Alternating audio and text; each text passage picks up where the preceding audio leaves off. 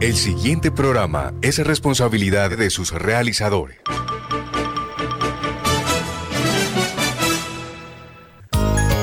Este martes a las 10 de la mañana en Radio Ya 1430 AM, gran especial sobre el envejecimiento humano, cuando se inicia, cómo se desarrolla y de qué manera nos afecta Hablan las profesionales. Lisette Batista, terapeuta ocupacional, maestrante en gerontología, Angélica Espitia y Rosa Bornacelli, fonoaudiólogas con maestría en educación. Este martes, en el horario familiar de las 10 de la mañana, por Radio Ya, 1430 AM y www.radioya.com.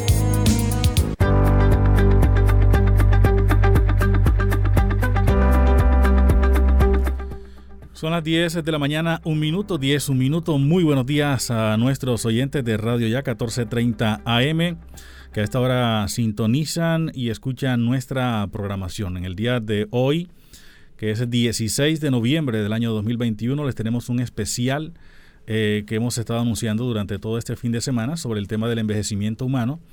Eh, cuándo inicia, cómo se desarrolla y de qué manera nos está afectando. Vamos a presentarles a las profesionales que los estarán acompañando a ustedes a partir de este momento. Se trata de Lisbeth Batista, terapeuta ocupacional, maestrante en gerontología, Angélica Espitia y Rosa Bornacelli, fonoaudiólogas con maestría en educación. Les damos la más cordial bienvenida y ustedes también se podrán comunicar con ellas a través de unas líneas telefónicas que ellas les van a dar a conocer en algunos instantes. Bienvenidas. Muy buenos días a todos los oyentes. Es un gusto para nosotros estar aquí con ustedes esta mañana compartiendo un tema muy importante y es todo lo correspondiente al proceso de envejecimiento. En esta mañana, como nos muy bien nos han presentado, eh, están dos fonoaudiólogas y estoy pues como terapeuta ocupacional aquí para hablarles todo lo correspondiente a lo que tiene que ver con el concepto de la vejez, cómo se da, cuál es el deterioro, cambios físicos, motores, cognitivos y también principalmente de todas aquellas alteraciones que se van dando a lo largo de la vida, ¿cierto? A lo largo de nuestro ciclo o nuestro curso vital, sobre todo cuando llegamos al proceso de envejecimiento.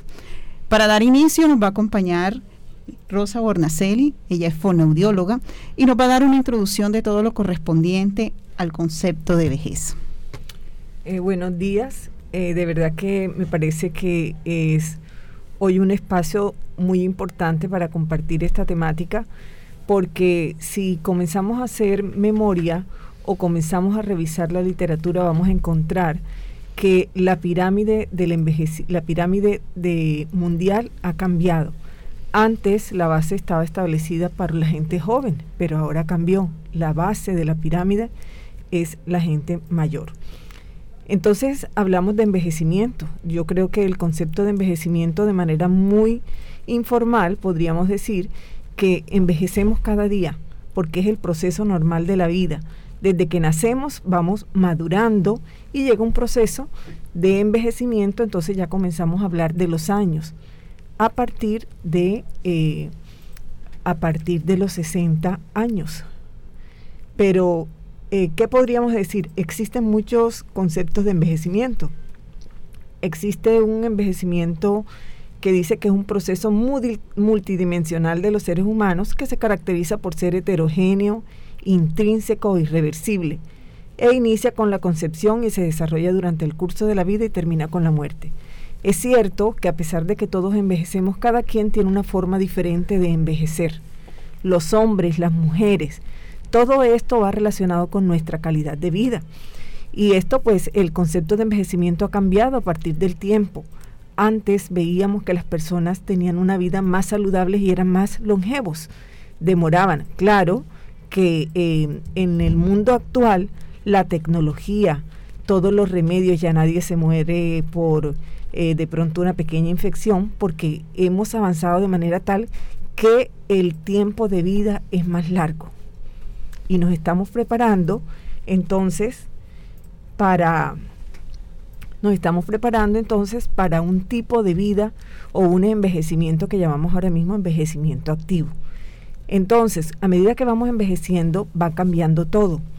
Va cambiando la memoria, va cambiando la atención, va envejeciendo también la comunicación, que parece que es algo que es intangible, pero resulta que también envejecemos comunicativamente y cognitivamente porque nuestro cerebro va cambiando.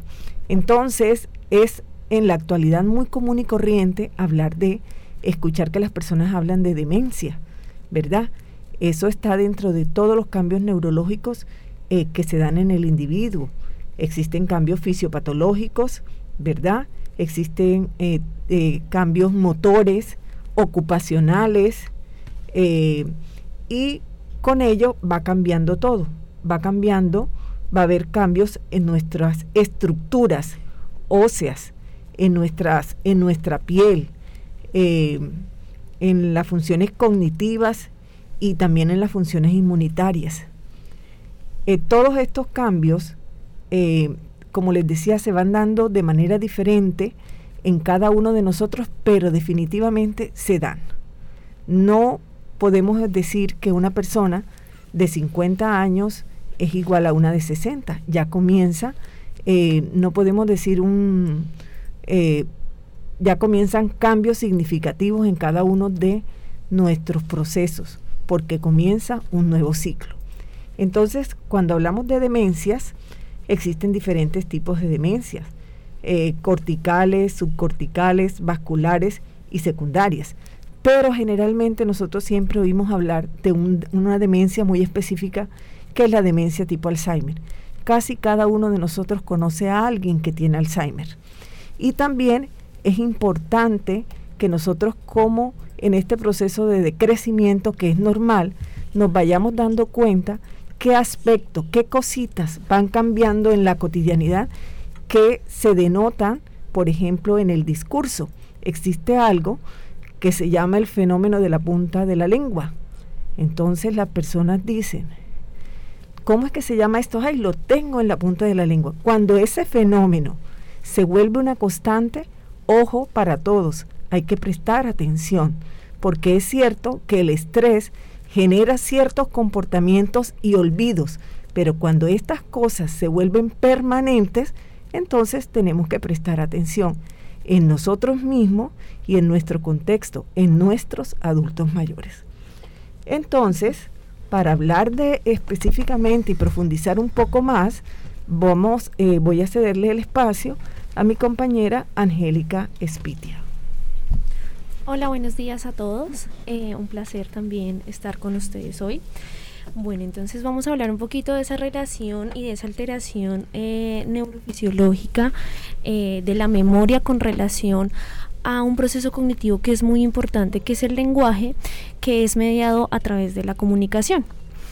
Entonces, la memoria digamos que existen, muchos autores mencionan muchos tipos de memoria, por ejemplo, Tulvin eh, menciona que existe la memoria em, perceptual, la memoria episódica, memoria de trabajo y la memoria semántica. Desde un punto de vista muy eh, neuropsicológico y cognitivo, existen varias hipótesis, pero digamos con la que más eh, tengo afinidad es con la función de las modalidades sensoriales eh, para la memoria. Entonces eh, aquí hablan de la memoria visual, de la memoria olfativa, de la memoria auditiva. ¿Qué pasa con esos tipos de memoria? Y todos los autores hacen relación o llevan a un mismo punto y es el desarrollo de la memoria semántica.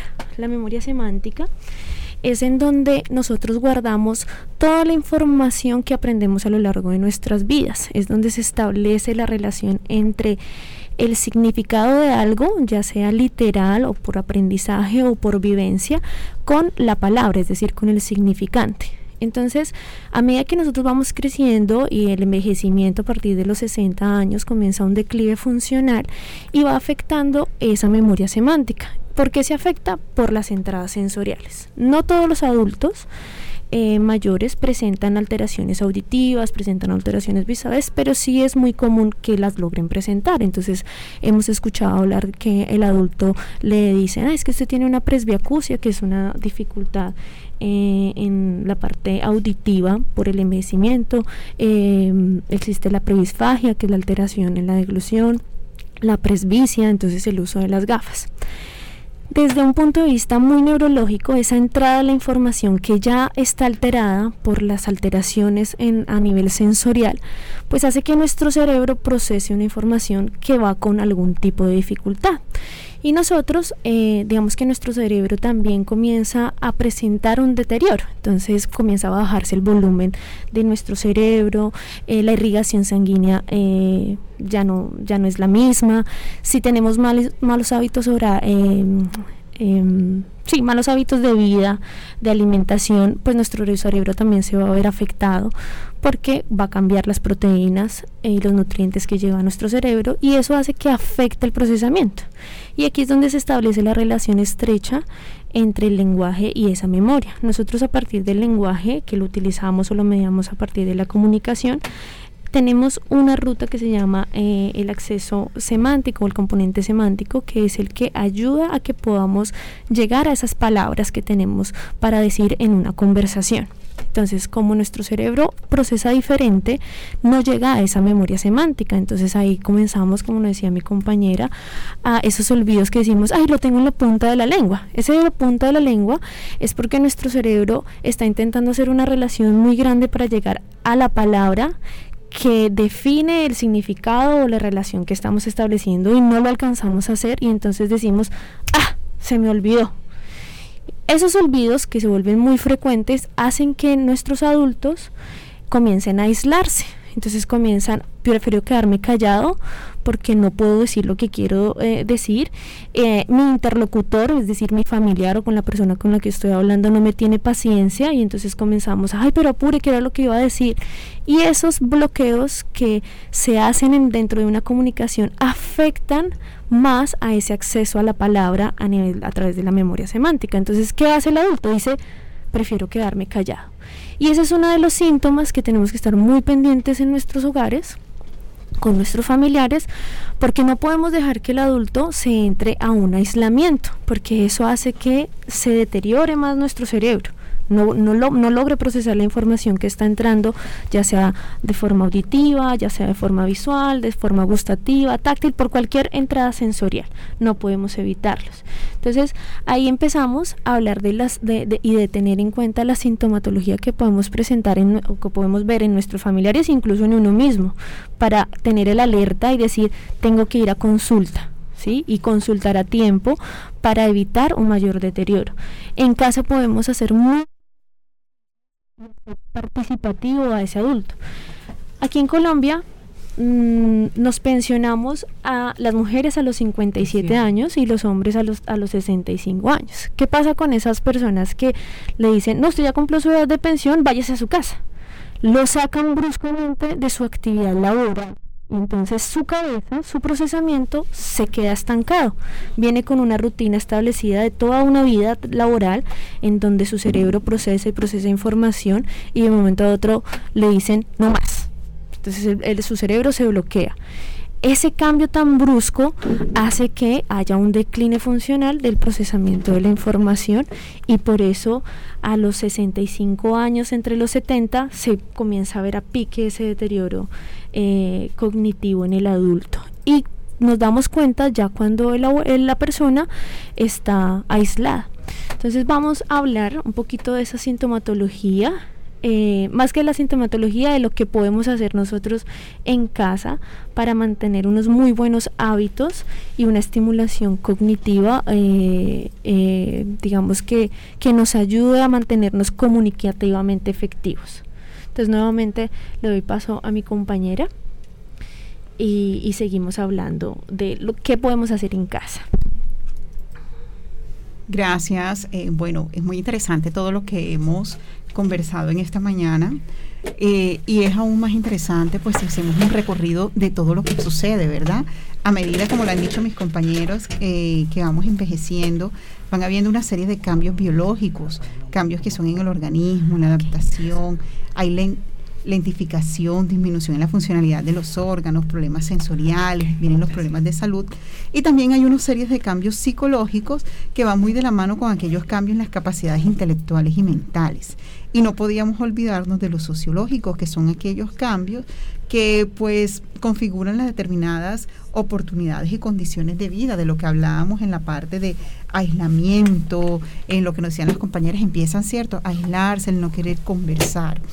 Es importante eh, resaltar que hay algunos problemas que se van dando a lo largo de la vida, unos problemas que van en el adulto mayor, y estos problemas van muy enmarcados en lo que tiene que ver con el funcionamiento físico, el funcionamiento emocional y cognitivo, el funcionamiento social, el rol funcional, la percepción de la salud en general, el bienestar y los proyectos futuros.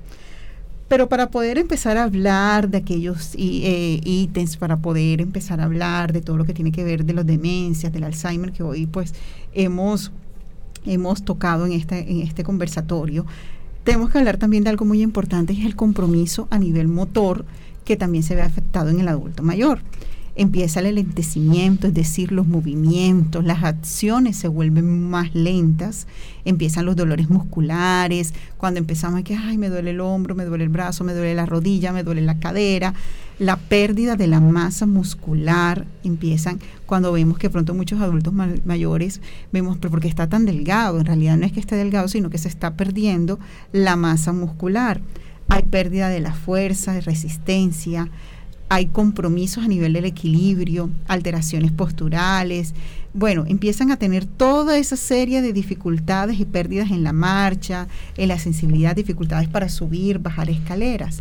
Y también están los compromisos cognitivos, que son como muy bien nos los han nombrado nuestras compañeras, que es la pérdida de memoria, la alteración de la atención, la desorientación en tiempo y espacio, el no ubicarse dónde estoy, hacia dónde voy, qué día es hoy, que nos pasa muy comúnmente, qué día es hoy, qué hora es, ya hay alteraciones en esa parte de eh, desorientación, perdón, en cuanto al tiempo.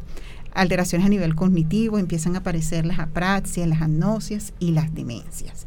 Que ese es el tema pues que vamos a entrar a tocar en la mañana de hoy.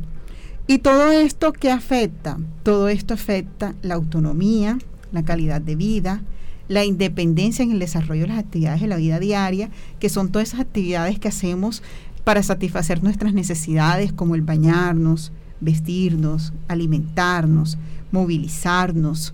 Empiezan a haber cambios en los estados emocionales, empieza el aislamiento social, las alteraciones en el núcleo familiar, empiezan las pérdidas de roles, de hábitos y de rutinas.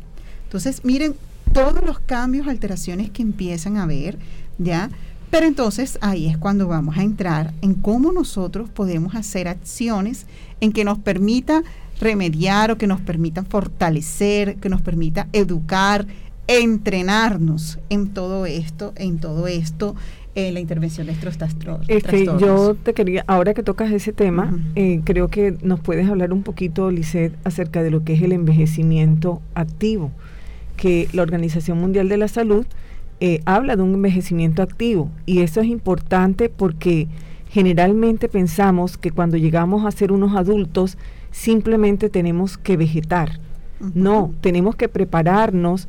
Eh, la gente joven tiene que prepararse a través de un estilo de vida saludable desde ya, desde todo punto de vista comunicativo, cognitivo, físico, motor, para que tenga un envejecimiento activo, un envejecimiento que le permita ser un adulto mayor funcional hasta cuando ya definitivamente pues tengamos que irnos. Pero eso tiene que ver eh, ya desde la preparación y la percepción que tengan las personas de ¿Qué es envejecer activamente, Lisette?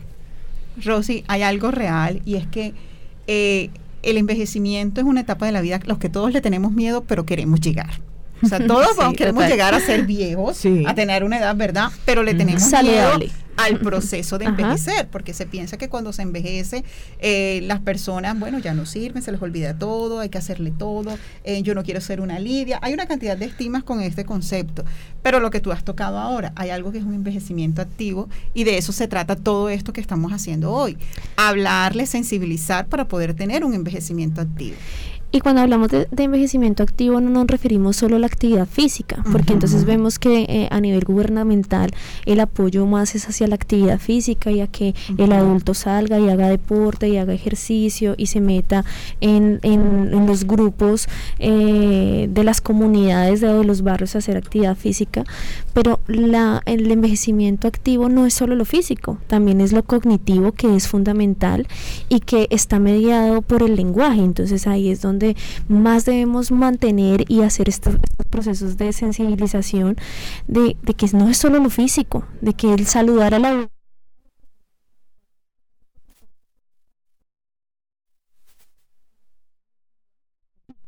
al envejecimiento activo comunicativo. Entonces podríamos hablar de un envejecimiento eh, activo hacia lo físico y un envejecimiento activo comunicativo, que es la, la idea que podamos tener aquí. Así es. Retomando entonces el concepto de envejecimiento activo, esta es una propuesta de la Organización Mundial de la Salud en el año 2002. Ellos, ¿con qué fin lo hicieron? Con el fin de promover políticas sociales, ¿verdad? Para ayudar y para ralentizar la aparición de la dependencia en el adulto mayor. Pero para nosotros poder hablar de ese envejecimiento activo, hay que tener tres pilares fundamentales. Oíste Rosa y Angélica. Y es importante pues que todos los seres humanos y todos los que estamos escuchando esto lo tengamos en cuenta. Que hay que tener una salud, participación y seguridad. Estos tres pilares son los que podemos tener en cuenta o que se van a tener en cuenta para decir que tenemos un envejecimiento activo. ¿Qué es eso de la salud? Es desde el punto de vista integral, ¿verdad? Desde lo físico, lo psicológico, de la parte social, o sea, cómo está mi estado de salud. La participación va muy relacionada con lo que tiene que ver con mis relaciones con mis familiares, con la parte social, con mi comunidad, eh, con las personas que tengo a mi alrededor. Eso es participación. Y la parte de seguridad es pues lo que tiene que ver con las políticas, los derechos, los deberes y preservar los derechos de los adultos mayores. Aquí entra más un poquito lo que hablamos ahorita la parte gubernamental. Pero estos tres aspectos son muy importantes para poder nosotros hablar de un envejecimiento activo. Es más, se hablan de los pilares, ¿ya? De los pilares fundamentales para este envejecimiento activo. Bueno, eh, ¿cómo se llama? Eh, envejecimiento activo y Angélica también tocó una parte muy importante y es el hecho de que no solamente envejecemos físicamente y volvemos a insistir sobre lo mismo. Eh, nuestro, cómo ejercitamos nuestra memoria, cómo ejercitamos nuestro cerebro, cómo ejercitamos todas estas partes que son fundamentales para que las demás cosas funcionen. Estoy hablando, cuando hablo de las demás cosas, hablo también del aspecto social. El aspecto social es un elemento que marca la pauta para decir que una persona no está cognitivamente bien. Una persona que no es capaz de interactuar siendo un adulto mayor, que era un adulto mayor productivo, que era un adulto mayor que trabajaba y se aísla, ya esa es una pauta para mirar de qué manera se van enlenteciendo los procesos para que él pueda ser nuevamente y socialmente activo.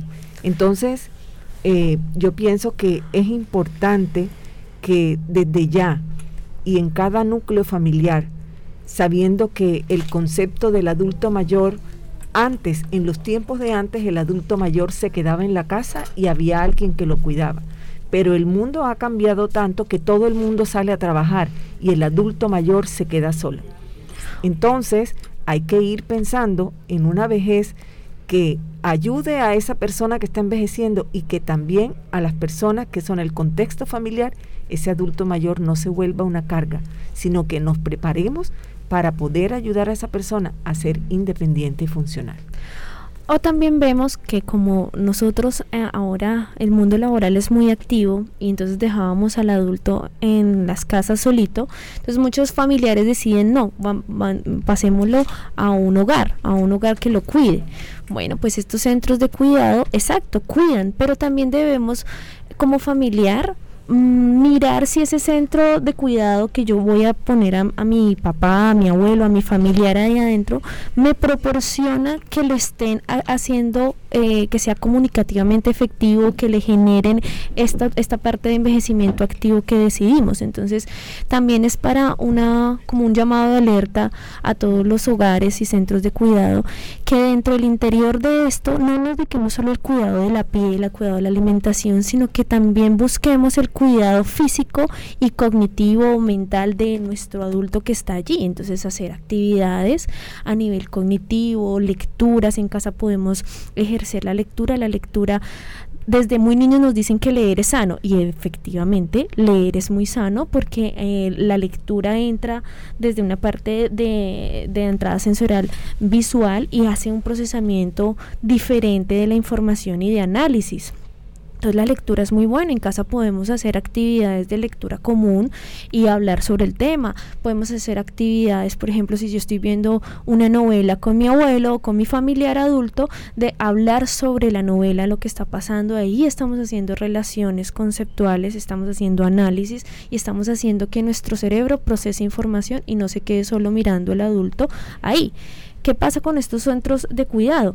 Les ponen el televisor grande y los abuelos este, la pasan viendo, pero no hablan entre sí, no hablan ni dicen ni analizan lo que están viendo, sino se quedan solo viendo eh, la pantalla. Entonces yo siempre le digo a mis estudiantes que eh, nosotros en el adulto vamos a ser otra vez niños. Es el mismo proceso, incluso es el cuidado. Cuando éramos niños nos cuidaban nuestros padres, nosotros ahora hijos debemos cuidar a nuestros abuelos, a nuestros padres cuando lleguen a, esa edad. Porque es, es, igual. Entonces tienen riesgo de caerse, tienen riesgo para comer, tienen riesgo para hablar, hay aislamiento. Entonces es el mismo cuidado que nuestros, nuestros padres nos brindamos cuando eran niños, nosotros ahora se los tenemos que devolver y eso es algo que, que debe hacerse un cambio en todo el grupo familiar y promover esa salud comunicativa y esa salud física en nuestros adultos. Eh, eh, quería eh, hacer un apunte en relación con ese concepto de que ellos vuelven a ser niños. Ojo con esto. Niño porque requieren nuestro cuidado, cuidado. en alguna pero parte, no. pero recordemos que el adulto mayor tiene, en relación por lo menos con el lenguaje, un lenguaje más rico que el que puede que tener cualquier niño. El adulto mayor es niño en relación con que necesita el, el apoyo, cuidado. el mayor cuidado, el cuidado, pero no se les olvide que cognitivamente sigue siendo un, un adulto. adulto. Y no se puede eh, infantilizar ese lenguaje. Entonces, Perfecto. Es, es, es erróneo hablarle al adulto y sobre todo al adulto que presenta adicionalmente una patología asociada de hablarle, ay, ¿cómo está? No es conveniente porque estamos enfrentándonos a un, a un procesamiento cognitivo de un adulto, ¿no? De un niño, ¿sí? Entonces, sí, muchas gracias por la aclaración. Es, es sobre el cuidado que tenemos que tener. Así es. Bueno, ustedes les voy a hacer una pregunta. ¿Qué pasa cuando nosotros tenemos una puerta, la cerramos y esa puerta la dejamos ahí cerrada por mucho, mucho tiempo y cuando la queremos abrir, ¿qué pasa? Más difícil abrirla. Es más difícil, ¿verdad? Más difícil. Se siente eh, el cambio físico de la habitación, se siente. Uh -huh. eh, reorganizar las cosas a veces también puede generar lo que no un, se un usa. Cambio. O sea, Exacto. se va, lo que no se lo usa no se atrofia. Se deteriora. Exacto, se deteriora. Exactamente igual pasa con, con nuestro sistema, con nuestro cuerpo. Si nosotros no usamos nuestro cuerpo, entonces, cuando vienen mal los dolores articulares, es cuando vienen mal los problemas de, de, flexibilidad, de resistencia. Y cuando no usamos nuestra mente también, vienen los olvidos, viene la pérdida de memoria, vienen las dificultades en la atención, la poca capacidad para resol eh, eh, resolver problemas. Entonces, es muy importante hoy que quede muy claro dentro de todo lo que estamos hablando, que la actividad física y la actividad cognitiva deben ir acompañadas. Siempre. Siempre yo, hay personas que dicen, yo hago cuatro sudocos, yo hago dos crucigramas, yo hago diez sopas de letra al día. Perfecto, muy bien, sígalo haciendo. Pero es importante que si usted va a hacer eso, tiene que acompañarlo con actividad física. ¿Por qué? Porque necesitamos oxigenar nuestro cerebro, mm. necesitamos mover nuestro cuerpo, necesitamos activar nuestra articulación nuestras articulaciones, nuestro sistema circulatorio. Y todo eso se da con la actividad física. Entonces, primero, antes de realizar cualquier actividad cognitiva, es importante, señores, realizar actividad física. Caminata todos los días. Ah, yo no puedo ir al gimnasio, yo no puedo. No, no vaya al gimnasio, pero camine. Caminata mínimo 15 minutos diarios. Ustedes no se imaginan la fuente de poder y de vida que es el caminar y luego realizar actividades cognitivas. Incluso caminar no solo eh, si no podemos salir porque tenemos una alteración de marcha en casa. En casa, dentro de la misma casa podemos caminar, que lo pongamos de rutina, podemos hacer una actividad física dentro de la casa. Las actividades cognitivas es simplemente hablar con alguien. Eh, la cognición y todas las funciones cognitivas están mediadas por el lenguaje y el lenguaje a su vez está mediado por la comunicación y la comunicación es la interacción con el otro, así sea con otra persona. ¿Sí? Entonces hablar, preguntar, eh, por ejemplo, en rutinas básicas como eh, el desayuno. Ay, ¿qué quieres de desayuno? Y decir, ay, yo quiero esto. Ese, el decir, yo quiero pan, yo quiero chocolate, estamos logrando acceder a la palabra, que es la que más se afecta con la, con, con la edad, con la memoria. logramos llegar a la memoria semántica, lo que les hablaba anteriormente. Entonces, el hablar es el mejor ejercicio cognitivo que podemos hacer. Podemos hacer sudokus, perfecto, ahí estamos manteniendo un proceso cognitivo de cálculo que es muy bien, pero tenemos que igual socializarlo para que se genere esa interacción y podamos mantener todo nuestro cerebro activo. Oye, aquí cómo se nota la disciplina. ¿ah? Tú dices que hablar y yo digo que la ocupación. Ajá, claro. Totalmente. se nota mucho la diferencia. Eh, bueno, la parte disciplinar, pero en realidad el ser humano es integral y todo, todos los sentidos, todos los estímulos, todo nuestro cuerpo hay que estimularlo. Todo nuestro cuerpo hay que entrenarlo.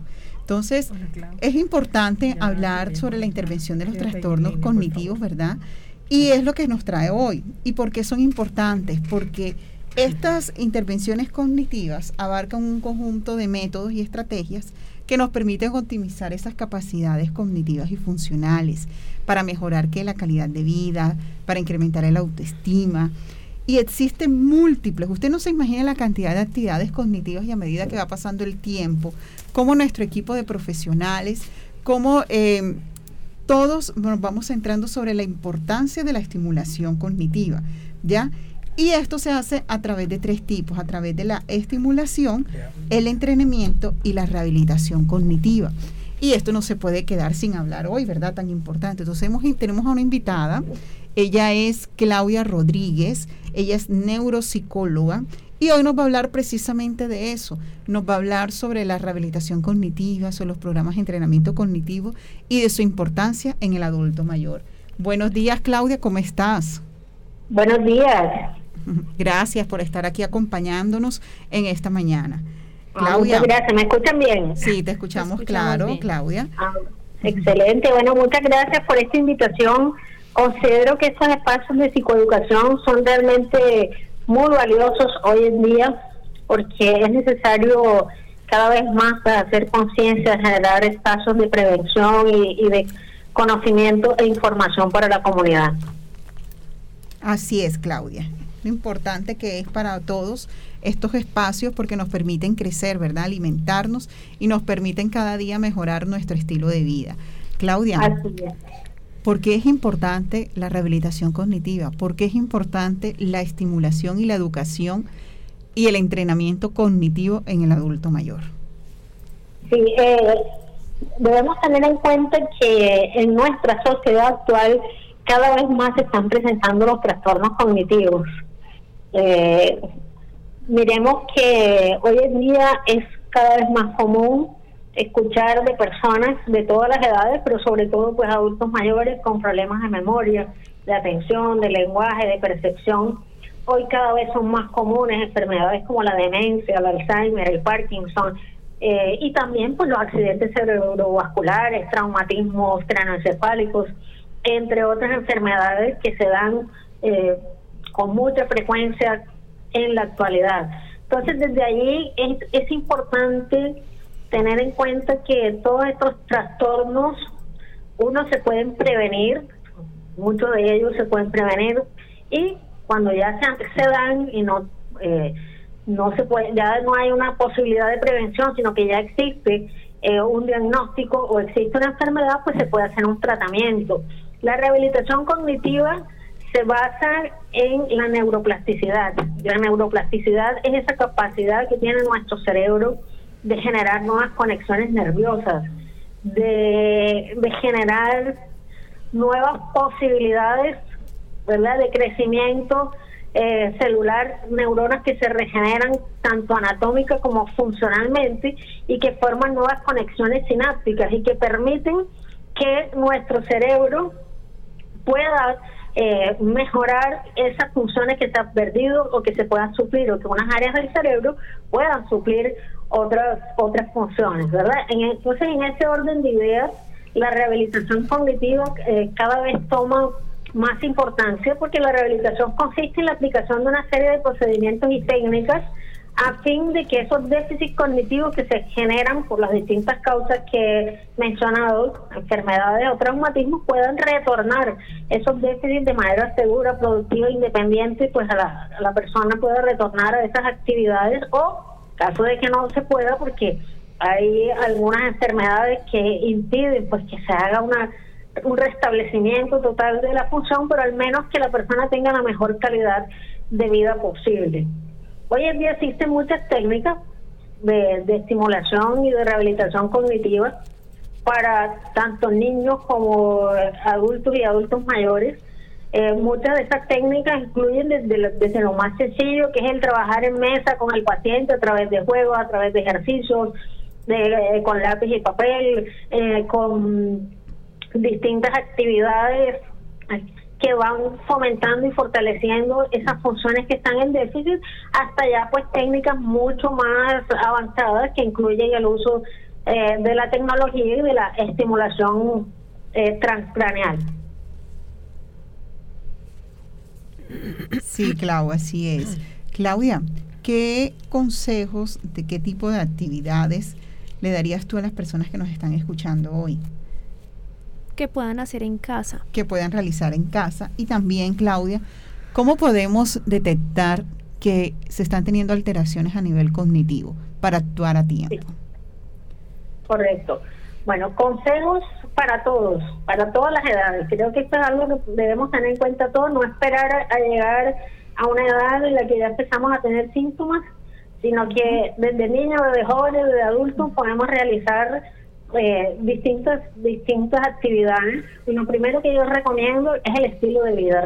Revisemos nuestro estilo de vida revisemos nuestra nutrición cómo me alimento es muy importante. Fundamental. Recuerden que todo lo que ingresa a nuestro cuerpo no solamente va a nuestro estómago va a todo nuestro organismo. Y todos esos nutrientes o lo que no nutre también puede afectar nuestro cerebro.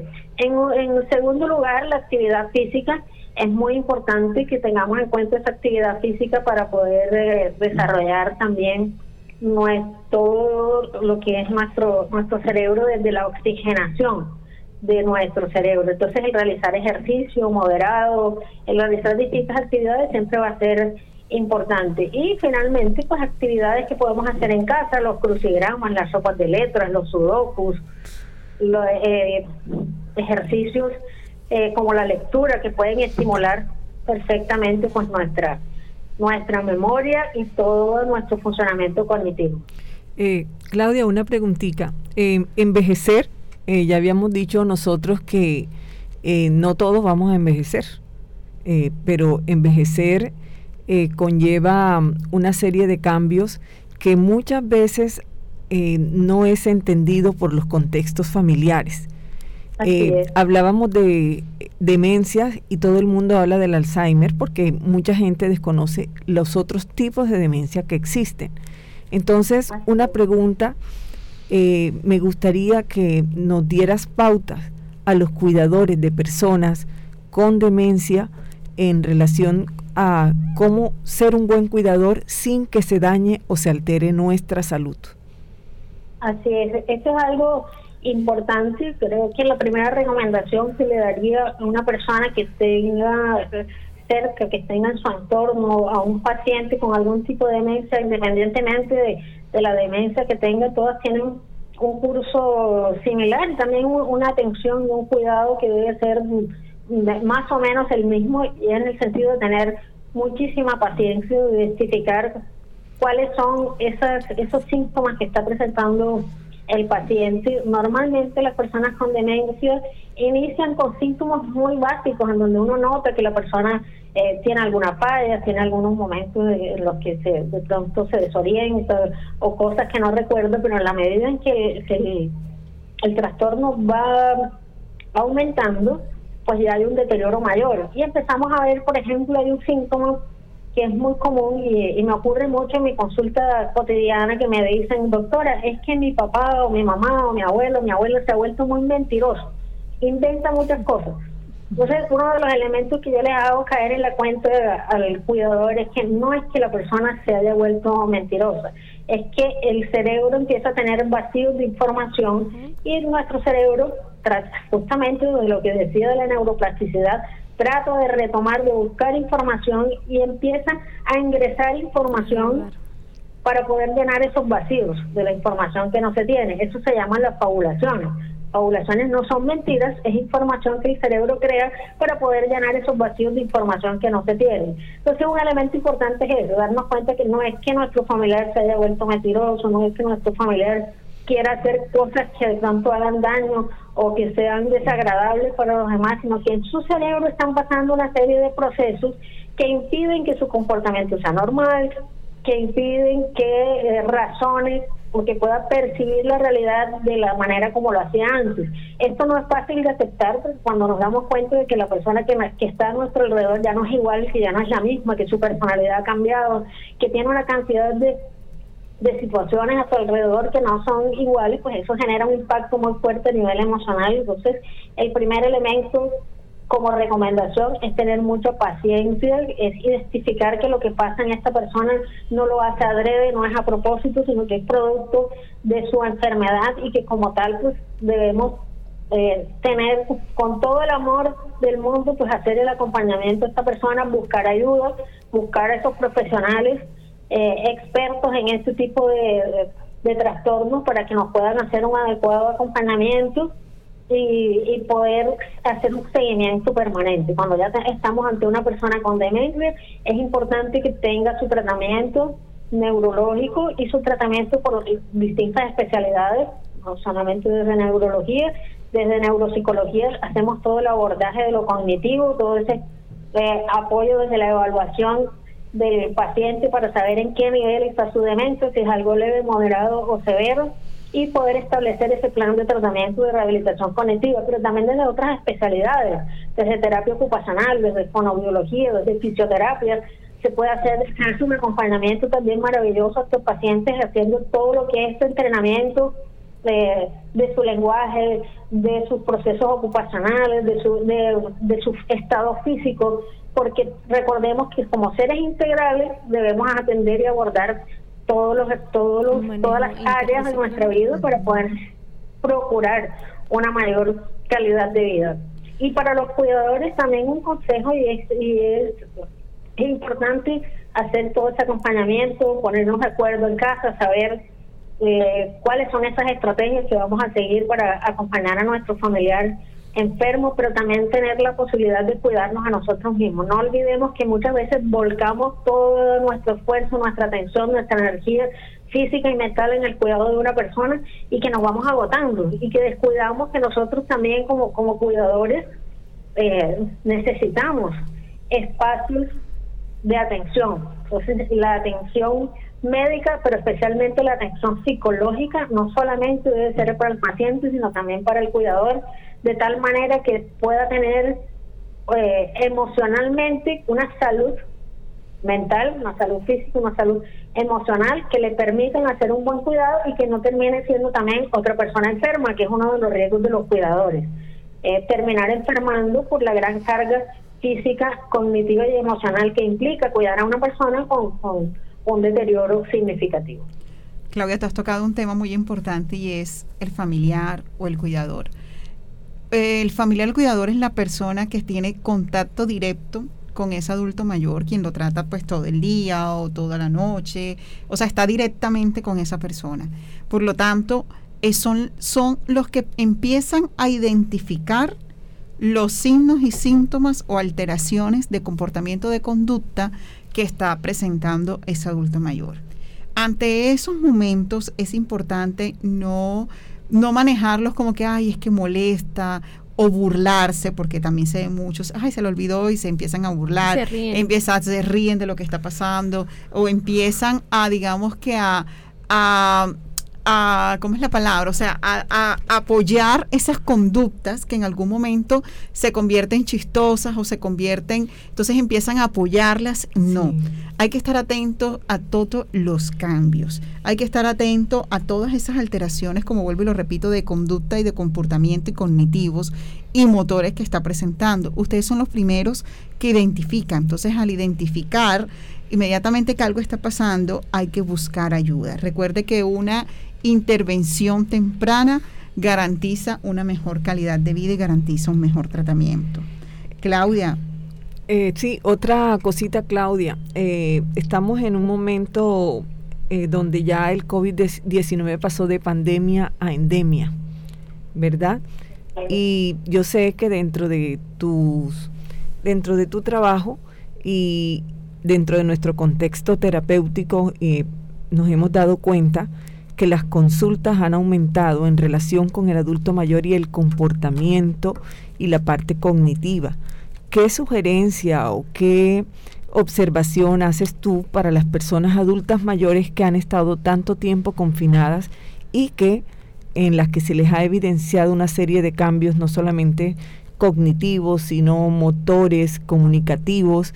¿Qué pautas, qué sugerencias le das tú a las personas para que eh, sean, tomen las medidas necesarias para ayudar a las personas que eh, por la pandemia de alguna manera han sido afectadas en su comportamiento. Infortunadamente, eh, todo este tema del confinamiento y de las restricciones que se han tenido a causa pues, de, del COVID-19 han afectado, no han afectado a todos, pero de manera muy particular a los adultos mayores, porque ellos son personas vulnerables, ¿no? Y de esa vulnerabilidad, eh, sobre todo física, ¿no? Porque muchos de ellos tienen enfermedades preexistentes que los convierten a mucho más vulnerables a la, a la enfermedad, pues han estado mucho tiempo encerrados, mucho tiempo aislados, alejados de, de sus rutinas, alejados de sus, muchos de ellos de sus familias y de las actividades que solían hacer en la vida cotidiana. Si bien pues eh, el COVID aún no se ha ido y sabemos que por mucho tiempo vamos a tener que seguir eh, lidiando con, con todas las problemáticas que genera esta enfermedad, tenemos que tratar de, que nuestros adultos mayores vuelvan de una u otra forma a sus rutinas de manera segura, de manera controlada. No podemos mantenerlos por más tiempo aislados. Debemos buscar la manera de que estas personas puedan realizar actividades, especialmente al aire libre. Hay que buscar cuáles son esas actividades que sean controladas y que no eh, impliquen una gran exposición de nuestros adultos mayores, pero sí es importante, por ejemplo, que tengamos una rutina en la que todos los días puedan salir, una pequeña salida a un parque o a un sitio cercano que, que, sea poco concurrido, en el que la persona pueda salir, tomar el sol, caminar, ver, un ambiente diferente, es fundamental. Y el otro elemento, pues la cercanía emocional. Recordemos que cuando eh, tenemos distancia física, la distancia emocional eh, no, no, no debe estar ahí presente. La distancia física, bueno, sabemos que es por causa de toda esta situación de salud, pero no tiene por qué haber distanciamiento emocional. Entonces, la cercanía, aunque no estemos bajo el mismo techo con la persona, una llamada. Exacto, además que el, el poder estar en contacto, el saber cómo estás, cómo te sientes y qué te puede ayudar, el que la persona sienta la presencia emocional, aunque haya algún tipo de distanciamiento físico, siempre va a ser muy valioso y va a generar eh, un efecto. Recordemos que el efecto emocional y el efecto del acompañamiento, el mismo Sigmund Freud lo decía, no hay nada más sanador que una palabra eh, bien dicha en el momento oportuno y, y es más sanador, decía Freud, que un medicamento. No hay medicamento más efectivo que una palabra bondadosa. Era su frase de manera eh, exacta. y, es cierto, es cierto. El, estar cerca, el, el, saber cómo está la persona, cómo se siente, el dar una palabra de aliento, el motivar, el estimular, siempre va a ser muy, muy importante y en, y en esta etapa en la que nos encontramos, pues mucho más porque sabemos que los adultos mayores están pasando por momentos difíciles, sobre todo de aislamiento emocional. El preguntar cómo estás. ¿Cómo estás? ¿Cómo te sientes? ¿Cómo amaneciste? Uy, sí. El ver a los nietos, el, ahorita además por la tecnología pues facilita mucho ese acercamiento emocional, una, llama, una simple llamada o, una videollamada es mejor porque lo están viendo y el saludarlo hace que, que el, esa persona mayor como que se sienta alegre y reviva e, ese día cuando recibe una llamada de un familiar que extraña y que no puede verlo físicamente. Bueno, tenemos un espacio para preguntas. Claudia, muchísimas gracias por estar aquí con nosotros, por tu, por tu intervención, de verdad. Qué bueno que podamos, eh, como lo decía al inicio, compartir con la comunidad esta información tan valiosa que estoy segura que, que es muy provechosa y sé que muchísimas personas van a, tener en cuenta todas nuestras recomendaciones y consejos. Gracias por la invitación. Muchas gracias. muchas gracias. Bueno, tenemos un espacio de preguntas para todos los oyentes. Se pueden comunicar al número 301-714-7331 y pues aquí las profesionales vamos a estar en, atentos a sus llamadas, sugerencias, preguntas. Si tienen alguna situación en casa, qué pueden hacer, estamos pues aquí para escucharlos. Bueno, continuamos eh, con nuestro proceso eh, y es importante dentro de todo lo que hemos hablado el mantener el contacto, ¿cierto? Miren qué, qué, importante, o sea, cómo somos tan integrales que no solamente es hacer ejercicio, hacer actividades cognitivas, sino también la comunicación, como ustedes lo dicen, y también la parte afectiva. Sí, es importante que entendamos que el envejecimiento no se da por partes. Nosotros somos seres integrales y nosotros vamos en un decrecimiento general, no solamente lo físico, lo cognitivo.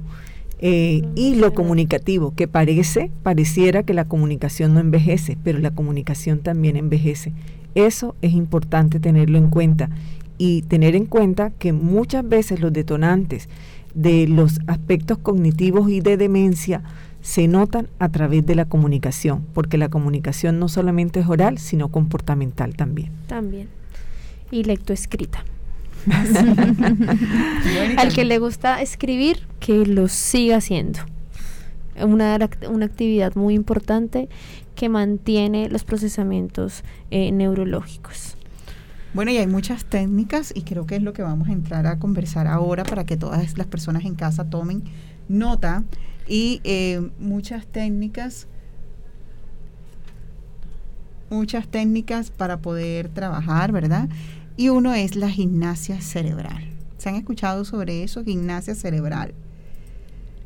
La gimnasia cerebral básicamente se trata sobre ejercicios a los hemisferios cerebrales y consiste en, a través de los movimientos de nuestro cuerpo, también mejorar las habilidades, perfeccionar las destrezas, resolver todos aquellos bloqueos que tenemos en nuestro cuerpo y que eso se conecten con nuestro cerebro.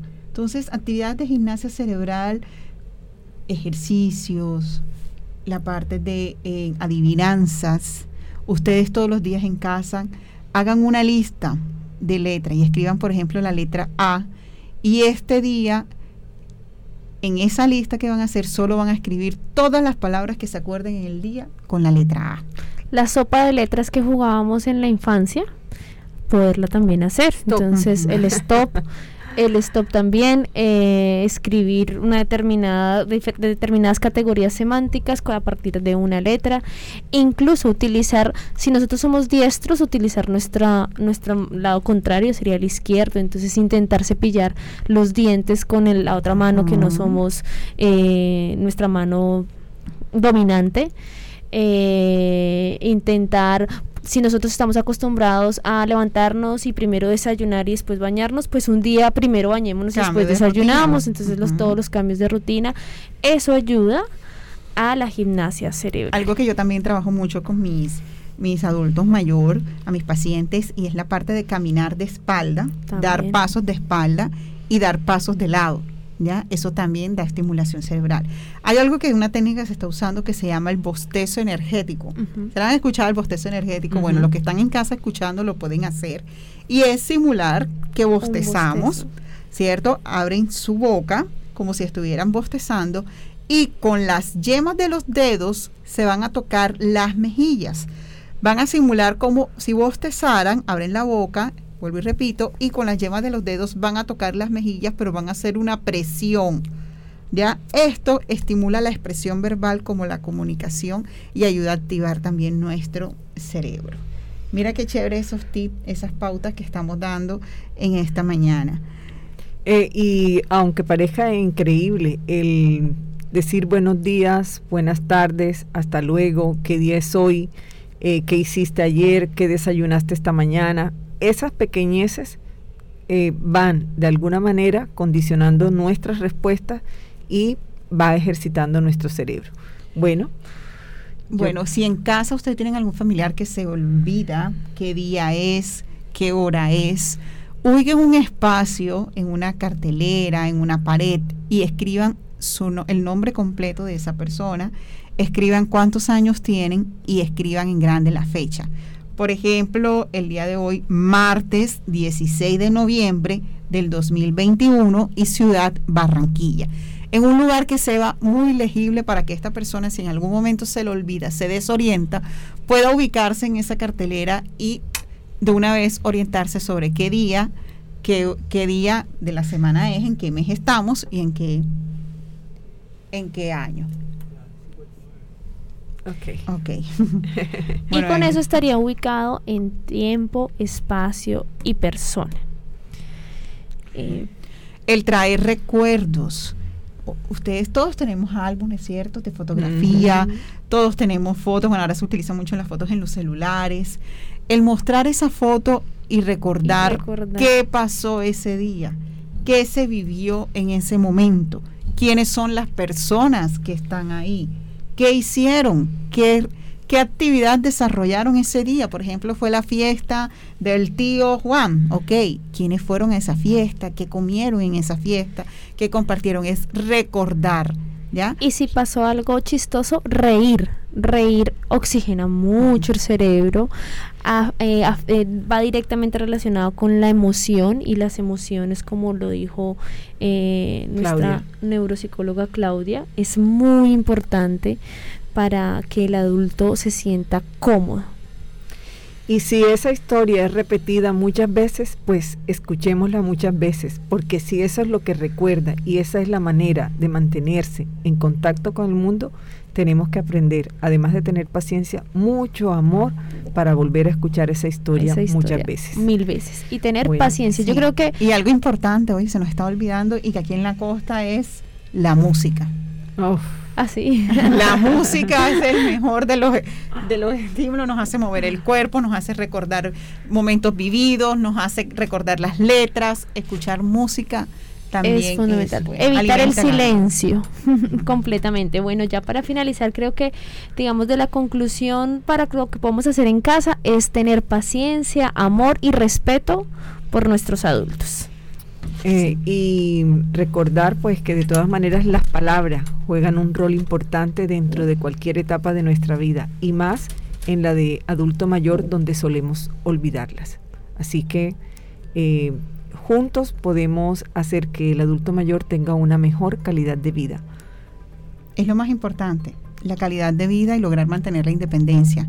Recordemos que todos vamos a llegar a esa etapa. Ok, muchísimas gracias. Muchas gracias. Gracias a todos y pues en una nueva oportunidad nos estaremos aquí para seguir hablando. bueno, buenos gracias. días a todos. Hasta luego.